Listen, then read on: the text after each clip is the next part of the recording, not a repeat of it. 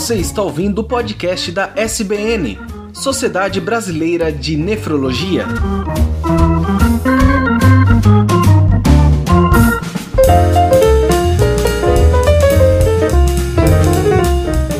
Olá, ouvintes, sejam bem-vindos ao podcast da Sociedade Brasileira de Nefrologia. Eu sou Tarek Fernandes e hoje falaremos sobre transplante renal e a Covid-19. Também como host desse podcast, ao meu lado está o Dr. Daniel Costa Calazans, que é nefrologista e vice-presidente da SBN. Boa noite, doutor. Boa noite, Tarik. Boa noite a todos os ouvintes. E neste episódio nós temos como convidados especiais o Dr. Álvaro Pacheco e Silva Filho, que é coordenador do Departamento de Transplantes da SBN e chefe do Departamento de Medicina da Unifesp e coordenador médico de transplante renal do Hospital Israelita Albert Einstein. Boa noite, doutor. Boa noite, boa noite a todos. Também como convidado especial o Dr. José Osmar Medina, que é professor da Escola Paulista de Medicina e diretor do Hospital do Rim. Boa noite, doutor. Boa noite, Tarik. Boa noite, ouvintes. E também como convidado especial o Dr. Gustavo Ferreira, que é coordenador do Programa de Transplantes da Santa Casa de Juiz de Fora e vice-presidente da Associação Brasileira de Transplantes de Órgãos. Boa noite, doutor. Boa noite a todos.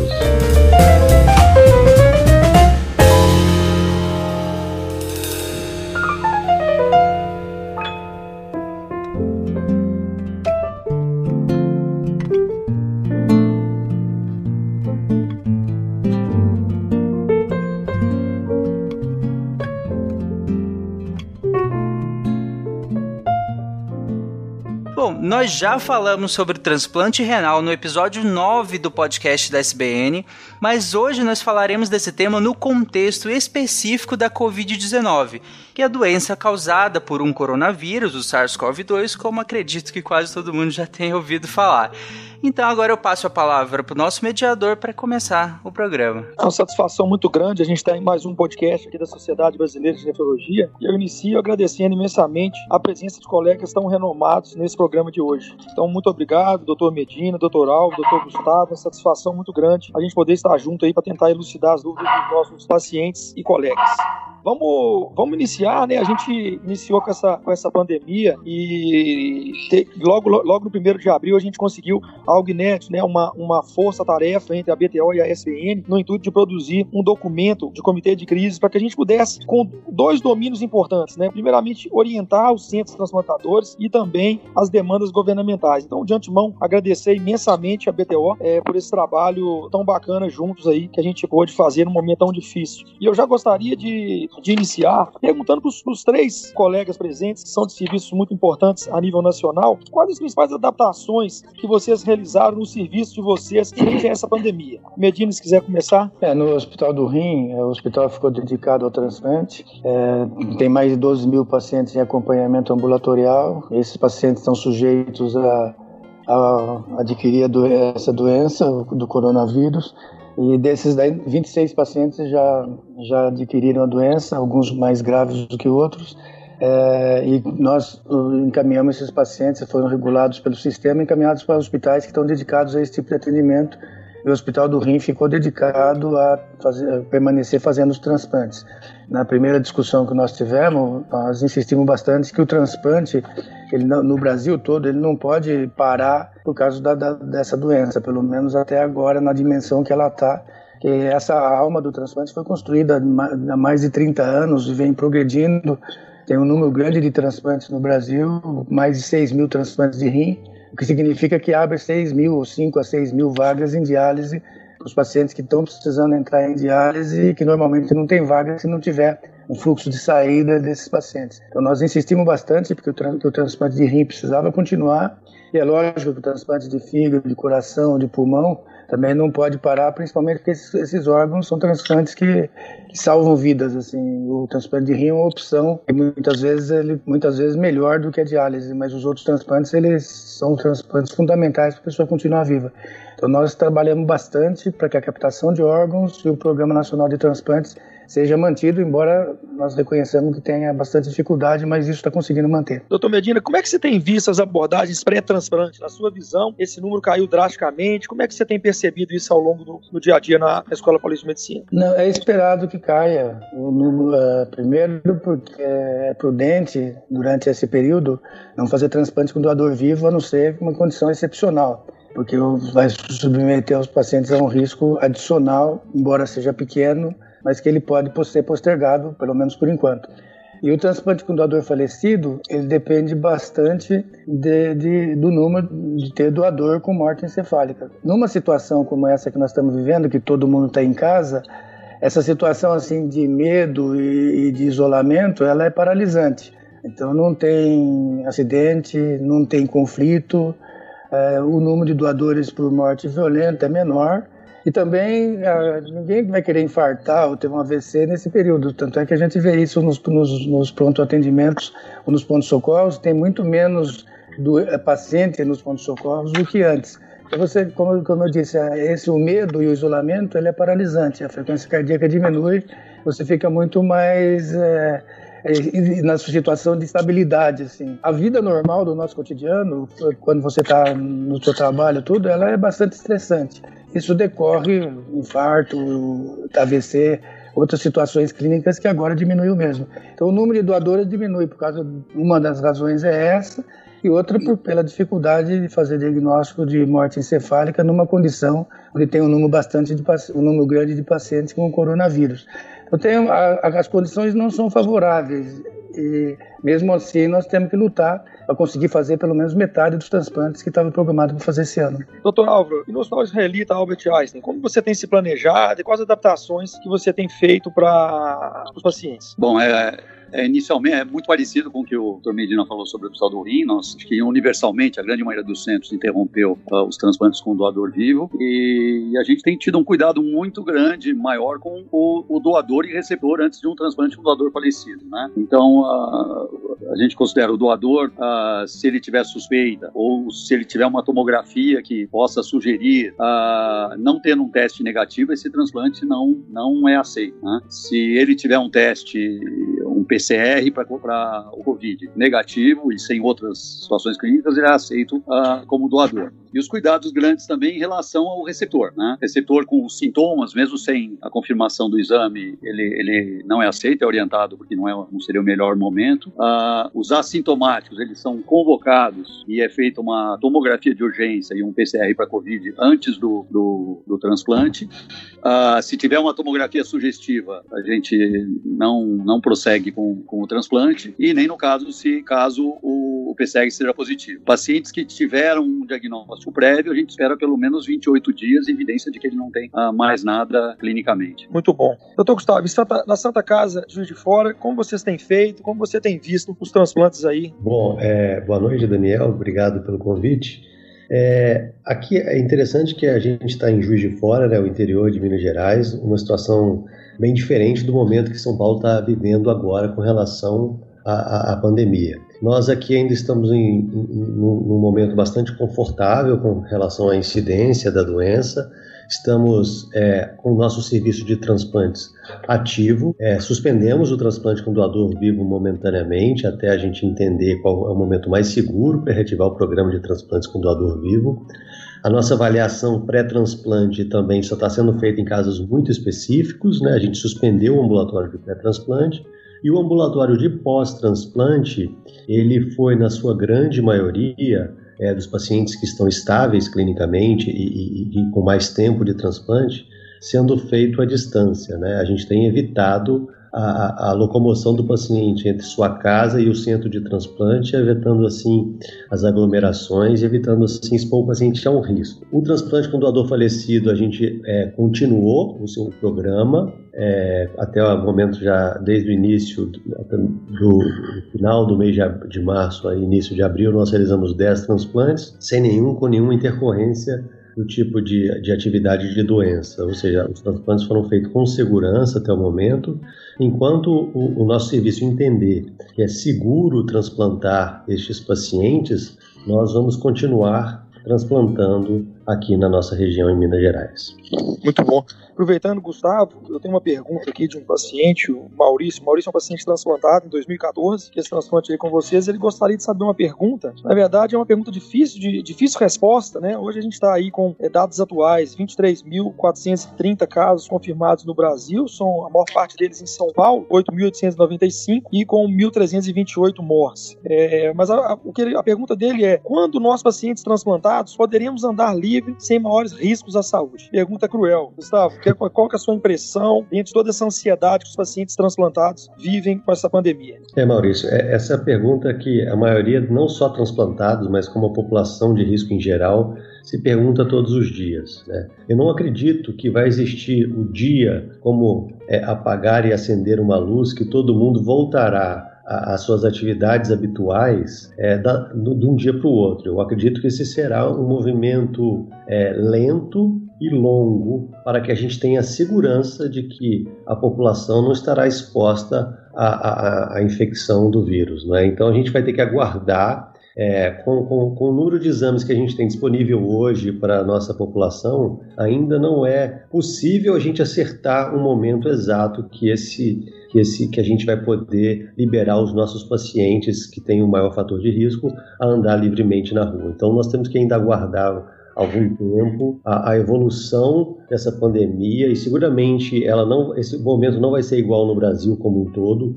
Cada região está evoluindo com uma realidade diferente né? A gente tem os chamados epicentros da doença no país e, e esses locais vão, ser, vão, vão, vão ter a disponibilidade de, de, voltar à sua atividade de forma diferente. Muito bom. Aproveitando o gancho, é, doutor Medina e doutor Alvo, tem um paciente, o Danilo. O Danilo é transplantado em 2017, doador vivo. Ele é do Rio de Janeiro, mas ele mora atualmente em São Paulo. Ele tem uma dúvida, na verdade, quais os cuidados que ele deve tomar para voltar às atividades normais assim que passar essa pandemia? O que, que vocês acham é, que seriam os principais cuidados aí que ele deveria tomar? Então, é, repetindo o que o Gustavo falou, nós estamos vivendo uma fase que é de isolamento. Então, as pessoas estão em casa, é, isoladas, a, possibilidade de elas adquirirem a doença enquanto estão isoladas é muito baixa.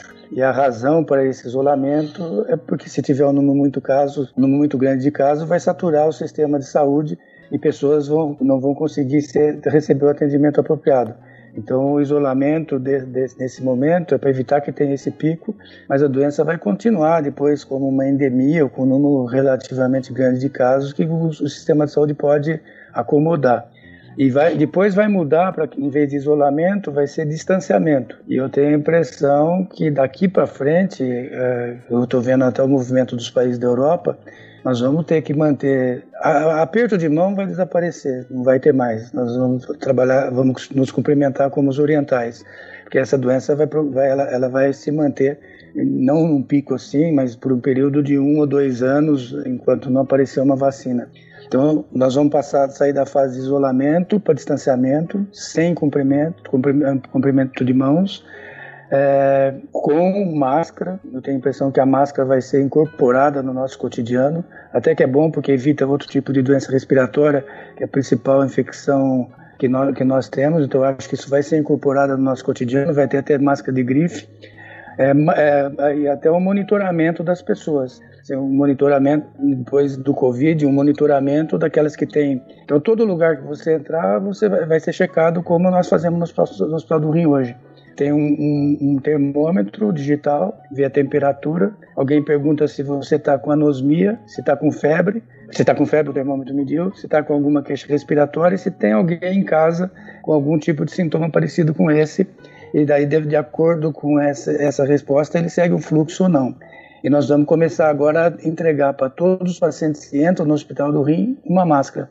Então, nós já, todos os, os, pacientes que trabalham, todos os funcionários que trabalham no Hospital do Rim receber uma máscara N95, que ela é mais duradoura, pode usar um ou dois meses, não é o ideal, mas é o que tem. E com pacientes também deve acontecer a mesma coisa. Então vai ter que ter esse cuidado de distanciamento, usar a máscara sem comprimento de mão. E quando fazer, fizer alguma reunião, assim, não dá para continuar essa história de avô não pode ver filho, pai não pode ver filho, avô não pode ver neto.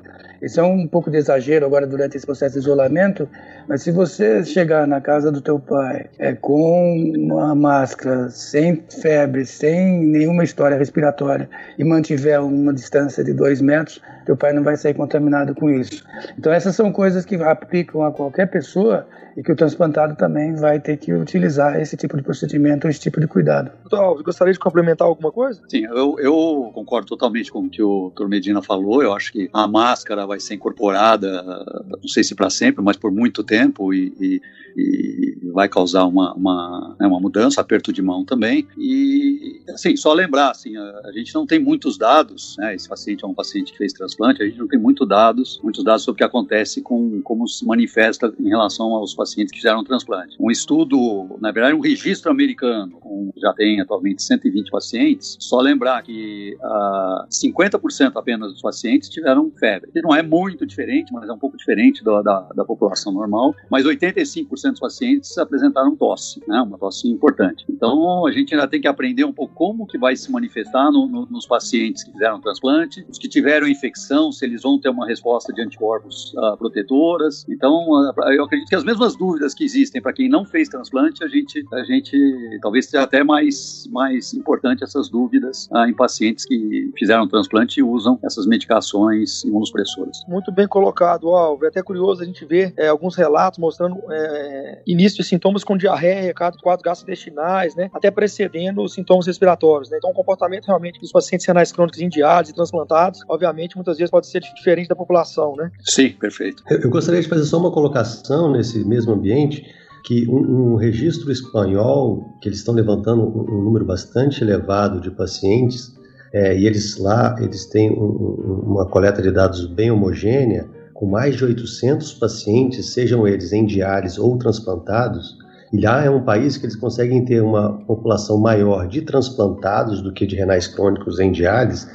E, e, um dado que eu achei muito interessante, que eu gostaria de compartilhar com vocês, é que a incidência de, de, de, de, de Covid foi maior na população em diálise, né? porque você consegue, é, o paciente dialítico ele consegue evitar as aglomerações, enquanto que os pacientes em diálise eles precisam fazer o tratamento dialítico e na maioria, na maior parte do, do Brasil, eles têm que ir e voltar numa, numa estrutura de transporte não individual, não é? Eles têm os trans, transportes coletivos na ajuda das prefeituras e tudo mais, que colocam eles expostos a, a um risco maior. Então, o transplante, a nossa população de transplantados, a gente tem que lembrar eles estão numa condição é, de, de, isolamento melhor do que a, a, população dialítica. Sem dúvida, muito bem colocado, né, Gustavo? Realmente, esses pacientes também que fazem terapias domiciliares nesse momento, como diálise peritoneal, eles têm realmente um fator de isolamento que é mais fácil, né? É, não sabemos ainda qual, qual, como vai ser o acometimento de, de, de gravidade e letalidade em cada população é, dessa, né? Uhum. Eu aproveito para te, te perguntar como que é o protocolo de vocês em relação a transplantar pacientes que já foram cometidos com Covid? Bom, é,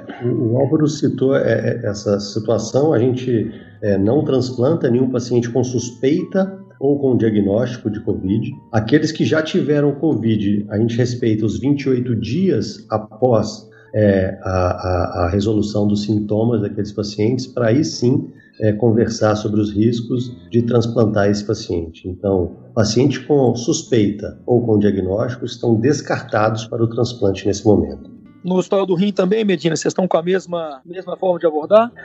É, o número de pacientes que, é, que são uh, positivos ainda é pequeno. Então, não tem nenhum paciente da nossa lista que foi chamado e que estava nessa situação.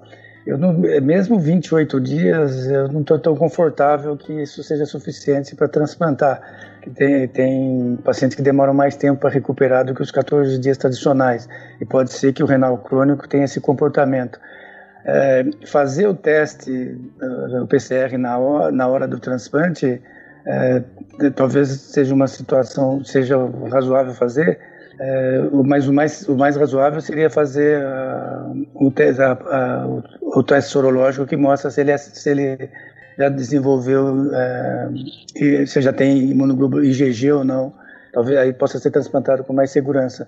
Mas não, isso acho que não tem uma resposta ainda. Espero que não chegue nenhum paciente desse para ter que pensar em tudo isso. É, é importante lembrar também, Medina, que aqueles pacientes que acometeram a forma sintomática da doença, é, eles ficam muito debilitados, dependendo da gravidade da doença Isso. que ele tem, talvez a gente não consiga transplantar, não, não é por questão só de atividade de doença, mas na condição clínica é. que ele se apresente na hora do transplante.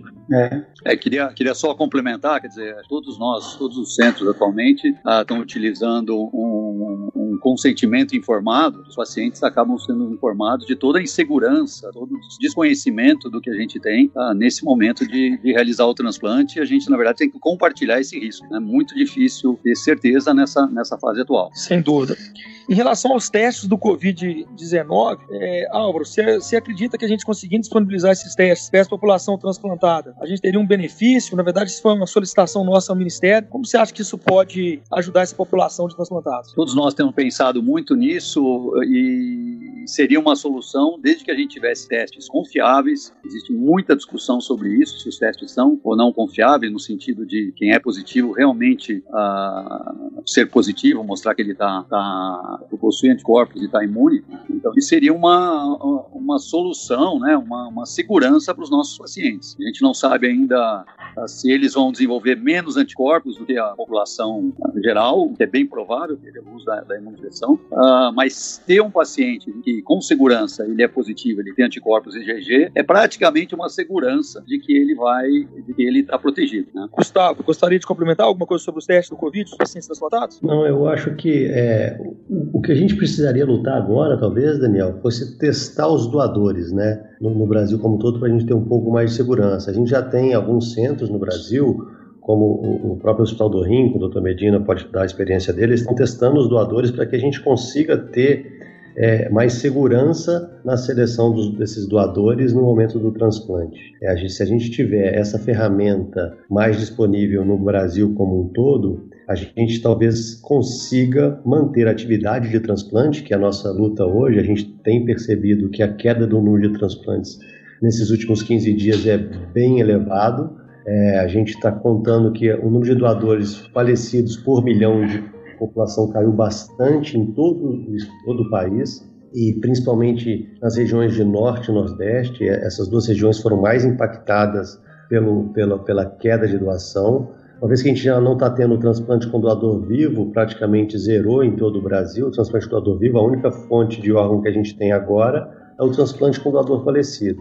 E testar esses doadores agora, principalmente em regiões onde a incidência da doença está maior, traria mais segurança para que a gente conseguisse manter a atividade do programa. Com certeza. Na verdade, né, a gente, no Brasil, a gente tem realizado algo em torno de 100 mil, 6 mil transplantes, né? A gente tem uma necessidade estimada aí, calculada pela BTO, próximo de 12 mil. Na verdade, a gente está realizando 50% da necessidade estimada, né? Você tem mais ou menos uma estimativa de qual número de pacientes a gente deve transplantar esse ano? Você acha que essa queda vai ser tão significativa? Como que você, como que você vê isso, é, Gustavo? Eu gostei do que, que o Medina colocou ali na, na, na introdução, da gente tentar fazer a metade do que a gente fez ano passado. Eu acho que se a gente conseguir atingir a meta de 50% do que foi feito ano passado no país como um todo, a gente vai estar tá com, com, com, com, um objetivo claro a ser traçado agora. Se a gente fez próximo de 6.200 transplantes no ano passado, se a gente fizer um pouco mais de 3.000 transplantes esse ano, seria um, um número bastante razoável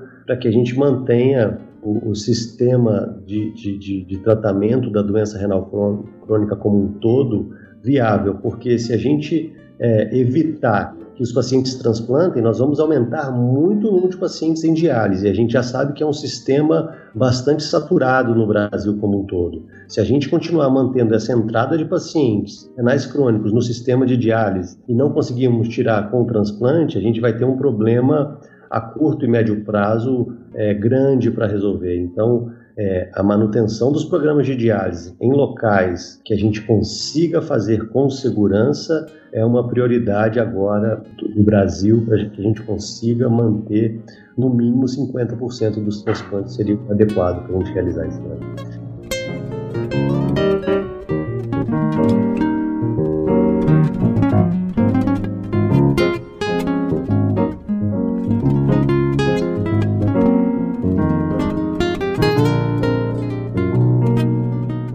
Gente tem percebido né, o esforço da, da, da BTO, das entidades, para aumentar o número de transplantes. Né? É, existe uma heterogeneidade muito grande em todas as regiões do Brasil, principalmente região norte, com um número baixo né, de doadores por milhão de população. Como é que você vê, Medina? Você que já tem uma experiência larga aí, já rodou bastante região do país. Como é que você vê que seria um estímulo, medidas para a gente tentar no futuro melhorar esses números do transplante a nível nacional? É, isso é, nós temos exemplos assim. Tem, é, é, lógico que o transplante, ou como qualquer serviço de saúde, ele segue a, a, a capacidade econômica, a, uma série de outros fatores no Brasil, se você vê o número de transplantes, ele, o número de procedimentos mais complexos, ele está mais concentrado na região sudeste e na região sul.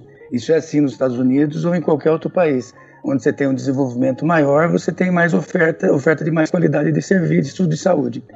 No norte, é, a dificuldade maior é que você tem um número de hospitais que estão preparados para fazer um, um, procedimento tão complexo como, como o transplante, que é menor do que na região sul e sudeste. Mas nós temos exemplo no nordeste, do Ceará e de Pernambuco, são dois estados que teve um investimento importante do setor público, do governo estadual. Teve uma harmonia entre as equipes que conseguiram montar um sistema de captação apropriado nos dois lugares, harmonizado com o laboratório que faz os testes, disponibilizado 24 horas por dia, e com as equipes que realizam os diversos tipos de transplantes. Então, mesmo em condição econômica não tão apropriada, não tão adequada como tem na região sul e na região sudeste, só dividir o PIB per capita, é possível você conseguir fazer desde que exista essa conjunção, que foi o que aconteceu tanto no Ceará como, como em Pernambuco. E o, Ceará chegou a ser o líder de, de, captação de órgãos por milhão de habitantes no Brasil. Agora está concentrado no Paraná e Santa Catarina. São Paulo nunca foi o líder de captação de órgãos, embora tenha um, uma percentagem maior do PIB brasileiro. Então é possível, desde que tenha essa conjunção, um apoio importante do governo, do setor público, no, no governo estadual, e aí ter essa, essa harmonia, assim, esse alinhamento entre as diversas equipes, para que os procedimentos de transplante com doador falecido, principalmente, sejam ininterruptos por 24 horas. Agora, isso não dá para fazer num estado que tem uma população baixa, com um número pequeno de pacientes na, na, lista de espera. Tem um custo muito alto. Você fala Roraima, Rondônia até que dá um pouco, no Amapá mais difícil. É, no Amazonas, por causa da dispersão da população, também é mais complexo. No Pará, a mesma coisa. É, então, talvez tenha que, né, na região norte, estabelecer alguma forma de você ter um ou dois centros que seja referência, para que você possa ter uma eficiência suficiente para compensar todo o investimento que precisa para cada transplante. Não dá para ter na região norte o mesmo número de centros de transplante que tem na região sul e na região sudeste. Na região nordeste, na região nordeste já, isso já está mais ou menos equacionado. O Ceará e o Pernambuco eles se transformaram em centros regionais. As pessoas que, que dos outros estados, os estados perto do, do, dos dois, eles acabam sendo transplantados ou entram na fila no, em Pernambuco e Ceará. Então isso já foi bem equacionado lá, que são dois, dois estados que são um pouco distantes um do outro e tem a região toda que é direcionada para eles. Álvaro, a gente sabe realmente que existem alguns, alguns modelos né, né, no mundo que são é, sucesso no, na, na, transplantação, principalmente na captação de órgãos. Pega Filadélfia, o modelo espanhol. Como que você vê como diretor da SBN? É, existe maneiras da gente tentar melhorar isso? Você acha que ainda a gente depende muito do esforço de colegas que se mudam para regiões é, com vazios assistenciais, que acabam se estimulando, desenvolvendo serviço local. Você acha que existe outras maneiras da gente tentar tirar isso só do esforço individual de grupos e tentar uma política pública que a gente consiga melhorar a doação de órgãos no Brasil? Eu, né, eu acho uma ótima pergunta. Assim, eu, eu vejo como falta uma política pública. Né? Todos nós conhecemos colegas entusiasmados com o transplante que foram formados em algum centro, mudaram para alguma região e durante muitos anos tentaram viabilizar um programa e alguns tiveram sucesso, mas muitos, diante do, do, das dificuldades, acabaram, acabaram desistindo. Né? Então, eu acho que o segredo é uma política pública que estimule essas pessoas, que, que realmente façam que o, com que o transplante uh, tenha determinados polos, né? não é todo lugar que precisa ter transplante, mas precisa ter uh, determinados locais que precisam ter, ter polos que, que, que, realizam transplante, inclusive porque uh, muitos pacientes de várias regiões, eles vêm para São Paulo, vão para as grandes cidades para realizar o transplante transplante, às vezes trazem o doador, é uma grande dificuldade, né? Então, realmente precisaria uh, isso aí, uma política pública para equacionar isso e, e, pensar isso e estimular as equipes a, a, a se manterem funcionando e, e, e, ativas. Sem dúvida, né? Isso passa por estímulos governamentais, né? Educação, né? Revisão de toda a matriz, como a gente tem feito, e estimular, né? As jovens lideranças aí a dar seguimento, né? É, se pensar alguns anos atrás, né, Medina, quando você voltou dos Estados Unidos, você iniciou um serviço, o que, que você poderia dar de, de sugestão para um jovem nefrologista que forma hoje, que, que vê, vê o Hospital do Rim é, como o maior centro transplantador, mas esse, esse hospital, na verdade, ele iniciou fazendo o primeiro transplante, né? Hoje faz 800, 900, mas você iniciou fazendo o primeiro. O que, que você pode falar da sua trajetória e uma, uma, uma dica para um nefrologista que está finalizando agora? É, é, é melhor perguntar para o Gustavo, porque quando nós começamos o Hospital do Rim, nós já tínhamos uma base, nós estávamos juntos nós já tínhamos uma estrutura formada, quando eu terminei a residência do R3, o meu R4, eu já tomava conta do grupo de transplantes. Nós fazíamos um transplante por semana, uma, um transplante cada 15 dias, depois um transplante por semana, e essa história tem 35 anos, mais acho, até, até 35 anos, foi de 90, 83. E isso foi uma coisa gradativa, o Hospital do Rim veio como consequência disso, e lá nós estabelecemos um modelo que, que nós chamamos que é um modelo de, aplicando conceitos industriais como uma linha de produção para fazer esse número muito grande de transplante. Mas para começar um programa de transplante, o, o, Gustavo começou um programa mais recentemente e ele conhece, ele tem essa receita melhor do que, eu tenho. A minha receita já é de 35 anos atrás e foi o que vem seguindo agora é só uma consequência daquilo. O Gustavo pode responder melhor do que eu. É, é, na verdade, é, eu, eu, não comecei, na verdade eu continuei um programa que, que vinha aí realmente já numa fase descendente da época, a gente fazia em média aqui, quando eu cheguei aqui em 2011, a gente fazia é, 12, 20 transplantes por ano.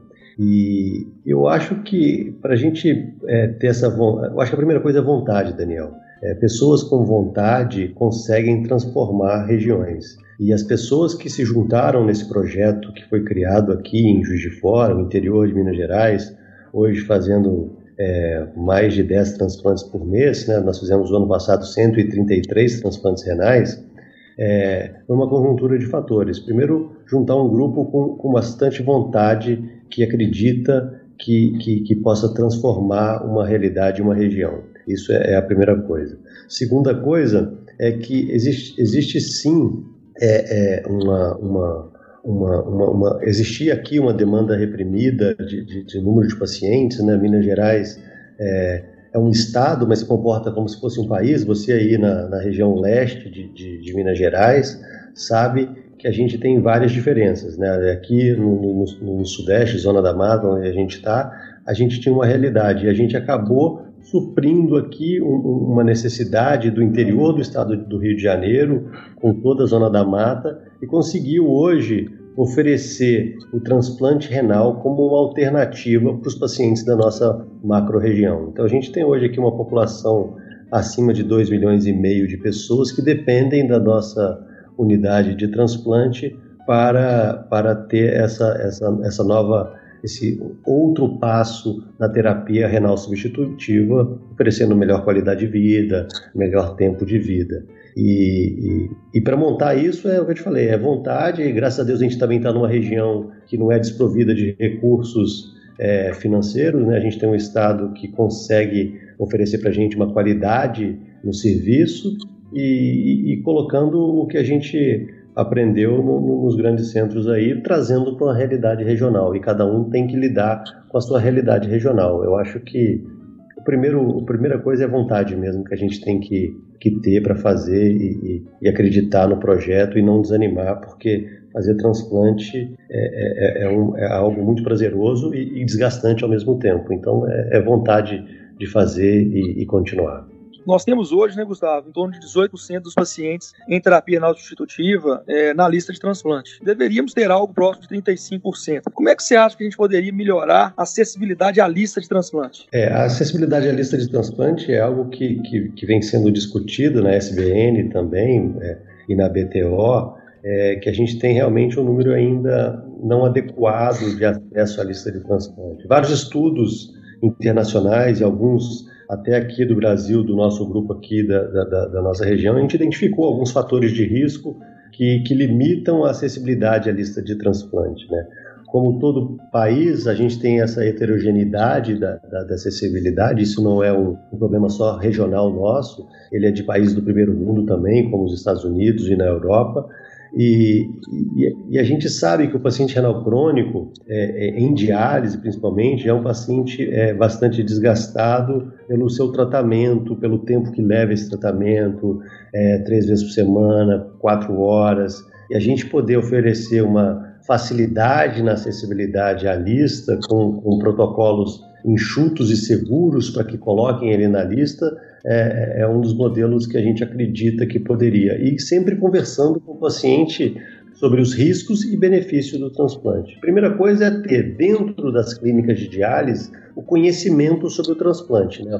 Os nossos colegas profissionais nefrologistas que estão no dia a dia na ponta ali do atendimento dos pacientes, entenderem que o transplante é uma opção terapêutica para uma parcela desses pacientes. Não são para todos. Uma parcela desses pacientes vão sim se beneficiar do transplante. E, e, identificando isso é, e identificando centros de transplante de referência em cada macro-região, encaminhar esses pacientes e ali dentro do centro de transplante ser discutidos o benefício e o risco do transplante de forma individual. É, também falta uma orientação. O paciente renal crônico, durante o programa de tratamento conservador, muitas vezes ele não é abordado sobre a possibilidade do transplante. Então ele, ele, fica, é, ele fica direcionado para diálise não é infrequente nós recebemos pacientes que têm um doador vivo, vem para diálise, vem para transplante preemptivo com fístula, é, com fístula realizada, sendo que ele vai transplantar sem, sem fazer diálise. Então, eu acho que essa orientação no, faz parte do, da orientação do paciente em tratamento conservador, além de todas aquelas as restrições que são colocadas a ele, a possibilidade do transplante. E essa orientação do transplante com doador vivo, se ele tiver alguém que pode ser doador dentro da família, e depois como que quando que ele pode se matricular para o transplante com doador falecido. Um grupo grande de pacientes se matricula para transplante com doador falecido depois de dois, três anos que ele está em diálise. E até algumas vezes ele recebe orientação. E você só pode matricular depois de um ano. Não é frequente atender paciente assim. Então, é importante saber que durante o tratamento conservador, deve fazer abordagem se ele tem um doador vivo ou não. Depois você pode até estudar o doador vivo, esperar o momento que ele precisar de diálise, ao invés de fazer diálise, faz transplante, que é o que normalmente eu faço. Eu não uso o número para indicar o transplante ou não, fico esperando quando ele vai precisar de diálise, aí ele vai para o transplante e também quando que ele pode matricular para o transplante com doador falecido. Criança, quando tem um clínice menor do que 20, diabético, quando tem um clínice menor do que 15, se eu não sei e, e nas outras condições quando tem um clínice menor do que 10. Muitas vezes, quando tem um clínice menor do que 10, já está já tá começando a fazer diálise. Mas assim que ele entra em diálise, na primeira diálise, ele tem que ser matriculado para transplante.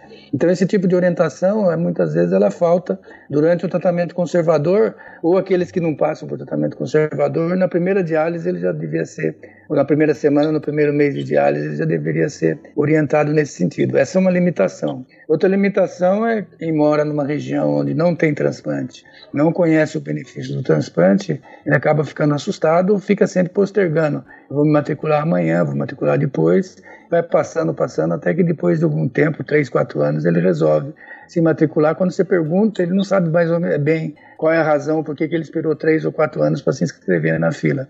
Então tem essa, essa condição assim que, como o Gustavo falou, depende bastante da orientação das unidades, das unidades que fazem o tratamento conservador e depois na unidade de diálise. Tem unidade de diálise que encaminha o paciente no primeiro dia e tem unidade de diálise que funciona bastante com plantonista e, é, ele não vai, essa ideia não é passada desde o início. Por isso que eu acho que essa é uma das razões pela qual a fila nossa não deve ser 35%, mas talvez 25% dos pacientes que estão em diálise deveria estar aguardando um, um transplante. É, sem dúvida, se a gente pudesse olhar de forma holística, né, vendo todas as modalidades de terapia substitutiva, escolher a melhor para cada paciente, né, a gente teria mais pacientes aí no transplante também, diálise peritoneal, né, mesmo diagnósticos, né, a gente tem hoje aí 133 mil pessoas é, fazendo terapia renal substitutiva no Brasil e uma prevalência baixa, né, se a gente fosse calcular prevalência próxima de países da América Latina, deveríamos ter algo em torno de 210 mil pacientes. Então, realmente, existe uma subnotificação muito grande. Uma outra coisa, a gente já está chegando ao fim, que eu queria perguntar, algo que tem nos afligido muito é o aumento de custos, né? Quem trabalha com todas as modalidades de TRS, é, existe uma explosão de custos de EPI, necessidades é, de aumento de, de, de, vigilância, então isso tem nos preocupado muito. E uma das coisas no transplante que muito nos, nos assusta é a possibilidade de algum risco de falta de medicamento imunossupressor. É, eu gostaria que o Medina pudesse comentar isso, qual é a sua visão? É,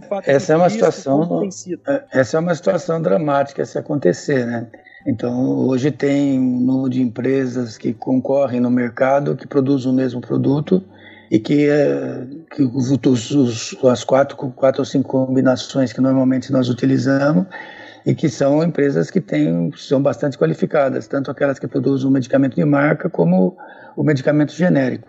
Agora, tem situações onde ocorre uma demora no processo licitatório, no processo administrativo do governo federal, que é quem distribui o medicamento para todos os estados. Então, isso é, tem acontecido mesmo de alguns períodos ficar interrompido periodicamente o fornecimento de medicamento. Agora mesmo nós estamos vivendo esse risco e é, agora a luz é direcionada para o tratamento do coronavírus. E as pessoas todas que trabalham no escritório, que são as pessoas que tomam decisão, estão trabalhando em casa. Então, todos os processos hoje estão mais lentificados. É tudo, tudo, tudo que, que você tem hoje de produto, de fluxo de produtos, é logística da nossa vida, conforme ela está determinada agora, não só no país, como o que depende de outros países, está lentificado. Então, esse risco agora está maior mas nós estamos batalhando para que isso não aconteça. Estamos chegando ao fim, o bate-papo está muito bom. Eu gostaria que o professor Álvaro, é, tem uma grande experiência com o transplante, diretor da Sociedade Brasileira de Cirurgia Transplante, desse as suas considerações finais. Bom, obrigado a todos por acompanharem. Eu, eu, eu tenho uma, uma, uma visão bem otimista, né, do que, apesar dessa, de toda essa pandemia, eu acho que a gente vai conseguir evitar uh, o que aconteceu na, na Espanha, que foi os transplantes e a doação, né, quando eles foram acertados, né, quando realmente houve a intensidade da crise lá, os transplantes caíram de entre 100 e 150 por semana para menos de, de 20 transplantes. Eu acho que a gente vai conseguir uh, evitar isso. E acho que a boa, a boa notícia para o paciente que é transplantado, né, que tem um medo às vezes até maior, é que não está claro se eles, se eles realmente têm um risco maior ou talvez até tenham uma certa proteção diante do, do quadro que é muito complexo da, da, da, da doença da Covid. Né? Existe até alguma, alguns indícios de que o uso da imunossupressão em alguma situação ele possa ser protetor. Então acho que eles têm que estar sempre uh, né, em conjunto, né, caminhando em conjunto com a, com a, equipe de transplante, mas eu sou muito otimista em relação ao que vai uh, acontecer com os, com os, nossos pacientes e que a gente vai conseguir manter uh, o programa de transplante aqui no Brasil. Doutor Medina, poderia fazer essas considerações finais? Muito obrigado pela participação. Mas eu também sou bastante otimista, né? É lógico que nós estamos trabalhando muito mais e produzindo muito menos nesse momento, porque é um momento de bastante dificuldade. Isso vai passar. O que nós não podemos deixar de forma nenhuma é a alma do transplante morrer. Então é importante que os centros de transplante que conseguem manter o programa mantenham o programa. E outra coisa que é importante é manter ah, o que nós, foi uma conquista de muito, que demorou muito tempo para conquistar no Brasil, que é a cultura da doação de órgãos. Hoje, quando nós abordamos uma família, 70% das vezes nos lugares, no, nos, nas regiões onde o programa de transplante está bem estabelecido, aceitam a doação. Então a abordagem das famílias tem que continuar. A família tem que lembrar que as pessoas que têm o desejo de ser doador após a morte devem avisar a sua família. A família sempre considera isso como o último desejo da, da pessoa e até uma forma da pessoa continuar após a morte contribuindo com a sociedade. Sempre que a família nega a doação é porque o indivíduo não manifestou em vida se queria ser doador ou não. E quando a família, ah, quando ele falou em vida que ele queria ser doador, a família procura de qualquer jeito concretizar esse último desejo da pessoa. Então isso foi uma conquista muito grande da sociedade brasileira. Essa doação de órgãos faz parte da cultura do povo brasileiro. Nós não podemos deixar isso morrer é, por causa da, dessa situação que nós estamos vivendo agora. Então esse processo todo deve continuar da mesma forma como antes, como eu disse, trabalhando mais com resultado menor, mas assim que essa situação passa, nós retomamos esse 70% que nós temos hoje. Doutor Gustavo, agradecer inicialmente aí a BTO por todo o apoio e parceria que a gente tem estabelecido e gostaria que você, como vice-presidente, desse as palavras finais. É, em primeiro lugar, agradecer o convite da, da SBN pela participação essa noite dizer que, que esse, essa fala final aí, doutor Medina, é o que motiva a gente a continuar lutando e trabalhando pelo, pelo transplante renal. Gostaria de deixar duas mensagens aqui finais. A primeira delas são para os colegas de luta do transplante que estão aí na linha de frente no seu dia a dia, tentando manter sua atividade de transplante ativa. É, eu sei que nem todos vão conseguir manter 100% da sua capacidade, alguns infelizmente não vão conseguir manter a atividade, mas que a gente é, é, sente como sociedade civil organizada dentro da BTO, da própria SBN, para se organizar para que mantenha a transparência do sistema de transplante, um centro ajudando o outro nesse momento, encaminhando o paciente quando necessário, o rim que for captado, nunca deixar de, de, de viabilizar o transplante uma vez que, que foi captado aquele órgão, aquele órgão é, tem que ser de alguma forma é, trazido benefício para a sociedade como um todo. E, em segundo lugar, para os pacientes que estão aí aguardando na lista de transplante, né? a gente tem hoje mais de, de, de 40 mil pacientes aguardando por um transplante de órgão, a grande maioria deles, 25 mil deles, na fila do transplante de rim, que existem grupos organizados, tanto quanto a BTO e a SBN, preocupados com esse momento e tomando providências para que o transplante continue em sua atividade plena. Esses órgãos estão em direta comunicação com o Sistema Nacional de Transplante para que a gente organize um modelo de melhor atividade do, do, do programa de transplante como um todo. Então, é, nesse mesmo, nessa mesma boa nessa mesma capacidade e, e, e, e sensação de, de, de, que tudo vai, vai melhorar e de, tendo sabendo que nós vamos é, é, passar por isso numa condição melhor, nós vamos agora é, montar uma estratégia para que a gente não consiga ser tão impactado como os países foram em, em, outras regiões. Eu agradeço imensamente vocês três que dirigem importantes entidades no, no, no, país, instituições, e na verdade eu dirijo essa palavra final aí a todo colega nefrologista, colega transplantador. Né? A SBN tem lutado bravamente para que a gente passe por esse momento, por esse momento tão duro, tão difícil. Né? Temos realizados aí webinários e, e teleconferências quase que diariamente. Né? Existem vários documentos aí à disposição de vocês com todas as informações no tocante às recomendações e também faço um apelo aqui aos, às entidades governamentais que nos escutem, que avaliem todos os documentos que já enviamos, pois o transplante não pode parar. Muito obrigado a todos, uma satisfação muito grande. Deixa com o Tariq aí no final do, desse podcast. Eu agradeço também muitíssimo a presença e as explicações do Dr. Álvaro, do Dr. Medina e do Dr. Gustavo como convidados especiais e do Dr. Calazans como host desse podcast. Eu acredito que nós abordamos aí amplamente né, o transplante renal nesse contexto extremo e delicado da pandemia de Covid-19 e as suas particularidades dentro da rotina nefrológica, né? Por fim, eu convido os ouvintes a acessarem o site do Deviante, que é deviante.com.br, e comentarem na postagem desse episódio, sejam críticas, elogios ou mesmo dúvidas que possam ter restado ainda. Além disso, acessem o site da SBN e o Twitter da SBN, que é @sbnnefrologia. Lá, inclusive, estão sendo publicados os comunicados e posicionamentos de diversos departamentos da SBN diante da pandemia. Abraços e até o mês que vem com um novo tema da Sociedade Brasileira de Nefrologia. Tchau, gente. Boa noite.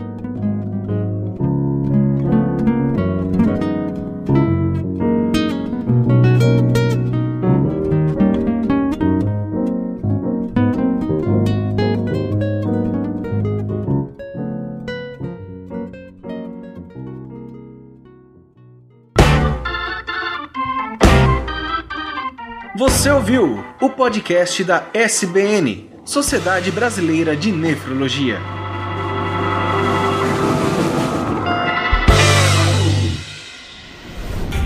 Este programa foi editado por Tapcast. Edições e produções de podcast.